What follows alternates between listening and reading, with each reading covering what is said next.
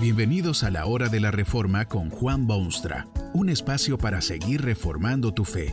Este podcast es patrocinado por la casa editorial Poema Publicaciones, tu primera opción para libros centrados en el Evangelio, para cada rincón de la vida.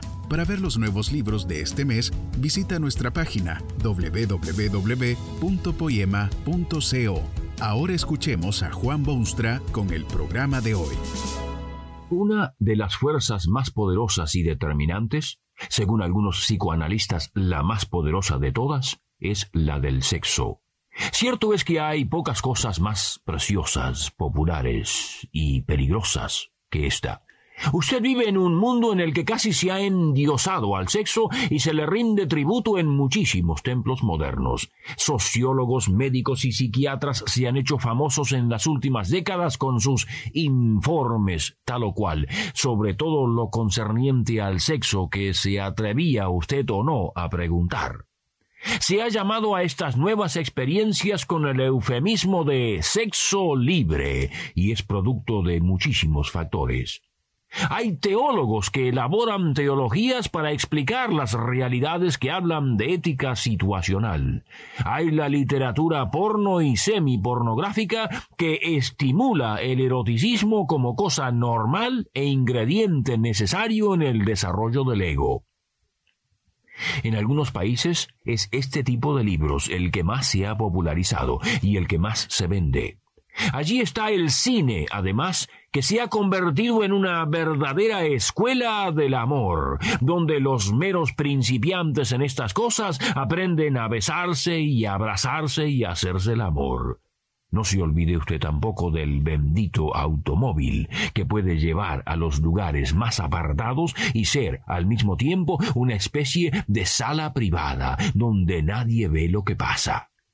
En una estadística tomada en España hace unos años, 65% de los estudiantes universitarios opinaba que las relaciones sexuales antes del matrimonio son convenientes, necesarias o lícitas. Un periodista colombiano haciendo un análisis de la situación moderna en lo que respecta al mercadeo del sexo dice que nuestra aparentemente lasciva sociedad no lo es más que cualquiera de las anteriores que se hayan distinguido por su entrega hedonista a los placeres de la carne. Lo único que sí es cierto sobre ella es que es más permisiva que muchas de las de antaño, lo cual quiere decir que se pueden hacer cosas que antes la ley divina y la humana, ambas decaecidas en nuestros días, prohibían, condenaban o castigaban. En los Estados Unidos, una encuesta revela que el 70% de los jóvenes y en Italia el 50% consideran el sexo prenupcial como cosa aceptable, aunque solo la mitad de esos norteamericanos lo haga usted se ve rodeado de símbolos sexuales a diestra y a siniestra, en todas las formas imaginables, porque esta sociedad ha descubierto que, efectivamente, el sexo es uno de los elementos más poderosos para el ente humano. Conviene preguntarse seriamente si esta llamada libertad sexual está llevando al mundo a una pradera o a un abismo. Las familias lloran, en algunas naciones se felicita hoy en día al que ha estado casado con el mismo cónyuge por espacio de cinco años, por lo menos. Aumentan los divorcios, desaparece la moral, se debilitan las fibras humanas, la libertad sexual se ha convertido en la esclavitud del sexo. Esto no es extraño, porque si se violan los mandatos divinos, lógico es que se empiecen a ver las consecuencias inmediatas. No es sin razón que Dios se tomó el tiempo y la molestia de decir categóricamente, claramente, terminantemente, no cometerás adulterio. No es de extrañar tampoco que Jesucristo hablase como habló de este tema siempre candente. No es de extrañar que el insigne apóstol Pablo escribiese sobre este tema. Posiblemente las escrituras lo mencionan con tanta frecuencia y tanta claridad porque es de interés profundo y genuino para todos. ¿Cuánto se ha apartado la libertad sexual de los preceptos sanos y maravillosos que Dios ha dado en su palabra. Están ciertamente los resultados morales y sociológicos de la desobediencia, pero abundan asimismo las consecuencias físicas o médicas. Usted puede viajar por algunas regiones de este mundo donde ve muchísima gente ciega ciegos por todas partes, ciegos heridos y ciegos enfermos, y ciegos que mendigan y ciegos que despiertan lástima en el más duro corazón. Una gran parte de esos casos de ceguera se debe a los excesos sexuales de generaciones y generaciones. Un 90% de los ciegos en esas culturas le deben su ceguera a la gonorrea. Las maravillosas drogas modernas han aliviado muchos de los dolores y angustias de estas cosas, pero en años recientes se ha descubierto que esas drogas están perdiendo su efectividad y hay un consecuente aumento en estas tragedias. Una autoridad médica describe en términos que conmueven algunos de estos detalles. Una manifestación posterior de la sífilis es un desequilibrio mental. Puede ocurrir entre los 5 y los 35 años después de contraído el mal. Personas de 35 a 45 años se ven frecuentemente afectadas. Poco puede hacerse sobre esto a menos que el tratamiento empiece bien temprano. Lamentablemente, el tratamiento muchas veces se posterga porque se confunde esta infección con la epilepsia, neurastenia o cosas así. ¿Y qué de las consecuencias psicológicas de esta libertad sexual?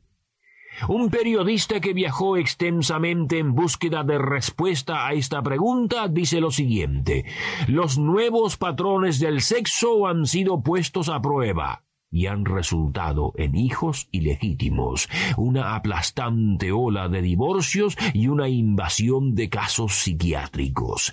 Las viejas normas se han abandonado, la nueva libertad ha fracasado, la juventud ha sido herida. Hay heridas que todos conocemos porque se hacen públicas. Hay también las heridas silenciadas o las que la familia ha podido sepultar en el silencio. Hay las heridas en las que el joven no fue descubierto. Estas heridas silenciosas, el remordimiento, el pesar, la pérdida de autoestimación, el futuro enfermizo de esa vida humana, estas son las heridas más profundas. Tal vez usted está a la cabeza y hasta la cabeza en estas transgresiones del sexo. Parece cosa cada vez más común y corriente y más aceptada. Es bueno que sepa que Dios ha hecho del sexo una de las más maravillosas maravillas de su creación, pero al mismo tiempo le ha impuesto límites que, si se respetan, harán del sexo bendición, pero si se violan, lo convierten en maldición. El sexo es propio del matrimonio. Decía Pablo a los que quieren saber que cada uno de vosotros sepa tener su propia esposa en santidad y honor. Según los órdenes establecidos por Dios, todo sexo fuera del matrimonio es peligroso y sus resultados son desastrosos. El sexo no debe separarse del amor pobre hombre y pobre mujer que buscan el placer pero sin el amor. El egoísta y orgulloso ser humano que cree en el sexo pero termina en desilusión porque no encuentra jamás en el mero sexo la satisfacción que su alma, su espíritu y corazón necesita. Esto trae a la memoria aquel famoso hijo pródigo de la parábola de Jesucristo. Se fue de la casa de su padre a una provincia apartada y allí vivió perdidamente. Probablemente los placeres de la carne, la lascivia, el sexo semi-animal, ciertamente sin amor, le resultó al fin una carga insoportable. Fue recién cuando se acordó de la casa de su padre, con sus reglamentos y requisitos y lineamientos, que dejó de decir dame para empezar a decir hazme como a uno de tus jornaleros. No crea usted que eso de vivir perdidamente puede resultarle en satisfacción alguna. Nunca ha sido así, no lo es hoy, ni lo será jamás. Dios no permitirá que cosa tan estupenda que Él ha creado, los hombres la tergiversen sin ser debidamente castigados. Juegue usted si quiere con el sexo, pero recuerde que será esclavo de un amo extremadamente cruel y exigente, pero que jamás satisface sus propias necesidades. Ha violado usted estos sabios mandamientos de Dios. Ha sido convertido en víctima de la mal llamada libertad sexual y es ahora esclavo del sexo lo mejor que usted puede hacer es, en primer lugar, arrepentirse genuinamente de sea cual sea su maldad. Poco importa lo que sea, porque Dios es sabio y sabe y entiende. Pero usted debe confesarle a Él lo que ha hecho y pedirle perdón. Lo que ha hecho ofende a Dios más que a nadie. Luego debe usted vivir según Dios quiere que viva. Él ha dado a su Hijo para que todo aquel que está perdido sea encontrado. Ha enviado su Espíritu Santo para buscar a estos hijos pródigos y ha dado su palabra para que les sea de guía en su camino y luz a sus pies. La esclavitud del sexo solo puede quitarla el poderoso Jesucristo. Sin Él, los esclavos jamás gustarán la libertad. Que este mensaje nos ayude en el proceso de reforma continua según la palabra de Dios. Si quieres profundizar en la exposición bíblica, puedes buscar más recursos en www.poema.co. Allí encontrarás libros que te ayuden a entender la palabra de Dios y aplicarla a tu vida. Poema, el Evangelio para cada rincón de la vida. Nos vemos en el próximo episodio de La Hora de la Reforma con Juan Bonstra.